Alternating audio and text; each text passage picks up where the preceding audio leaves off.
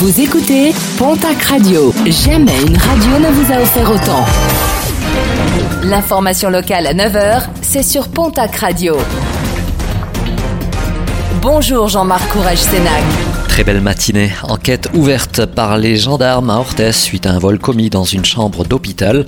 Des faits survenus dans la nuit de vendredi à samedi dernier. La victime avait été admise aux urgences suite à un AVC.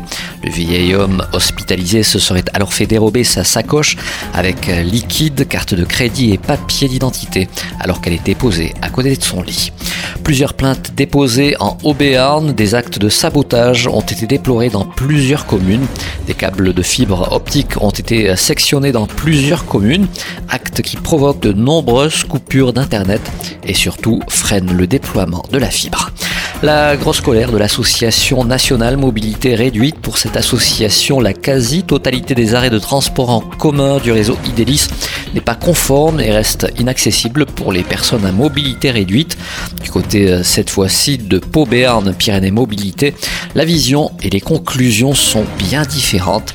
Nicolas Patriarche, son président, assure lui du volontarisme de la collectivité.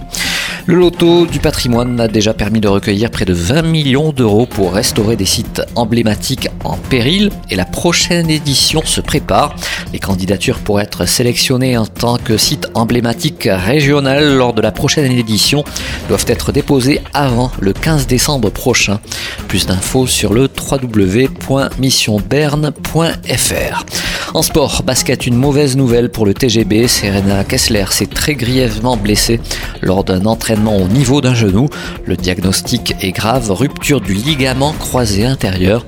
La saison est donc terminée pour la jeune joueuse du TGB. En rugby, nouveau report pour Mont-de-Marsan. La rencontre qui devait opposer le Stade Montois à Oyonnax le 15 novembre a de nouveau été repoussée à une date ultérieure. Une date pour l'heure qui n'a pas encore été fixée.